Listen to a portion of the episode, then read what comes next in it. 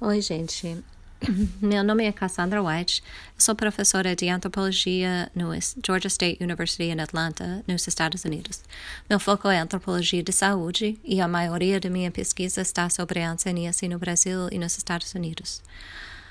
Esta pan pandemia uh, de COVID me está fazendo pensar muito na hanseníase, no passado e na situação atual.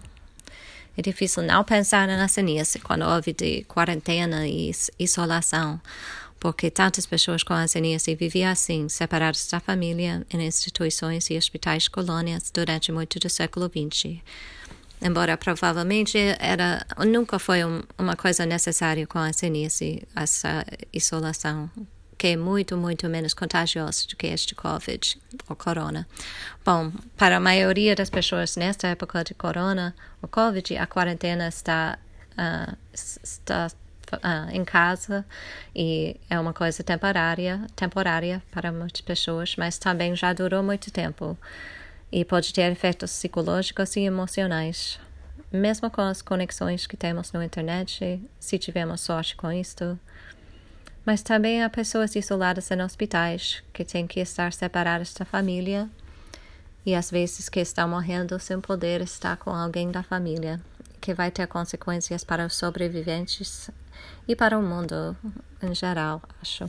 Acho que as pessoas afetadas com a sinise e que lembram dessas separações uh, do século passado podem contribuir também a esta discussão. Nos Estados Unidos, pelo menos, uh, também vi muito a xenofobia, xenofobia e racismo contra pessoas que parece que vêm da Ásia Leste. Tenho alunos universitários aqui em Atlanta que foram agredidos no transporte público, uh, no metrô, por exemplo, aqui porque uh, parece, parecia vir da China. Achei interessante e triste também que havia uma reação popular que era parecida no século XIX e no princípio do século XX com a imigração de muitas pessoas trabalhadoras da China Havia muito racismo e o pensamento popular que era os chineses que estavam levando a hanseníase, que na época as pessoas nos Estados Unidos pensavam que era doença do passado. No Brasil, vi um fenômeno interessante quando a coronavírus chegou ao Brasil, que é diferente da percepção de hanseníase, percepção popular.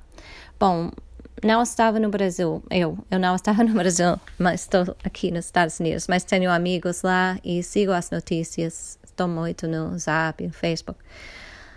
E também uma da, das minhas ex-alunas, Jessica Glass, que está fazendo o PhD agora, mora na comunidade da Rocinha, no Rio de Janeiro. E eu falo com ela e o marido dela, Rogério Rodrigues, que ele é de lá também, ah, assim, ficavam morando lá eles me falavam que no início muitas pessoas pensavam que o Covid era doença do rico, porque parecia que estava sendo introduzido ao Brasil de pessoas que acabavam de visitar a Itália, uh, outros países ou outro país da Europa. Assim, a elite e a classe média alta também era associado com turistas de outros países, os ricos. E no início no início existia a percepção problemática de que as pessoas pobres não podiam pegar, que era só doença de rico. E, em contraste com a percepção, acho também errado que a hanseníase é doente de pobre. E também o presidente do Brasil falou que os brasileiros podem pular no esgoto e não pegar nada, coisa bem perigosa. Sabemos que, embora qualquer pessoa rica, classe média ou pobre, pode pegar a Covid, o corona, ou pode pegar a zeníase também, mas as pessoas de baixa renda, com menos recursos, etc., são mais vulneráveis, vulneráveis, vulneráveis às duas doenças e têm menos maneiras de se proteger ou prevenir. Outra coisa do que queria falar é sobre a reportagem de casos. Com as duas doenças, acho importante entender que os números raramente refletem a realidade. Os números que aparecem nas estatísticas oficiais dependem da critéria que usam para contar e também os esforços de detecção de casos. Nos Estados Unidos, a escassez dos testes diagnósticos, por várias razões, resultavam numa representação falsa de quantas pessoas estavam com Covid. Ainda é difícil conseguir o diagnóstico aqui e em outros países também. E alguns, alguns países não estão fazendo testes nenhum ou está subnotificado. Às vezes por causa de orgulho nacional. Acho que, acho que pode uh, ser uma coisa no Brasil uh, e nos Estados Unidos. E em Turkmenistão, por exemplo, o presidente está dizendo que não tem casos, zero casos, e que as pessoas da mídia não podem falar a palavra coronavírus. Com a ancianice, acho que é problema, o problema de destruição de números de casos é um problema também. Um, havia uma estratégia de eliminar a ancianice pelo ano 2000 e depois 2005, mas o OMS definia eliminar como um caso por 10 mil da população e chegamos à eliminação global em 2005, mas também tinha mudado a duração do tratamento, uh, o tempo do tratamento, assim que automaticamente menos pessoas serão consideradas casos estatisticamente. E em muitas regiões do mundo não chegou nem à eliminação.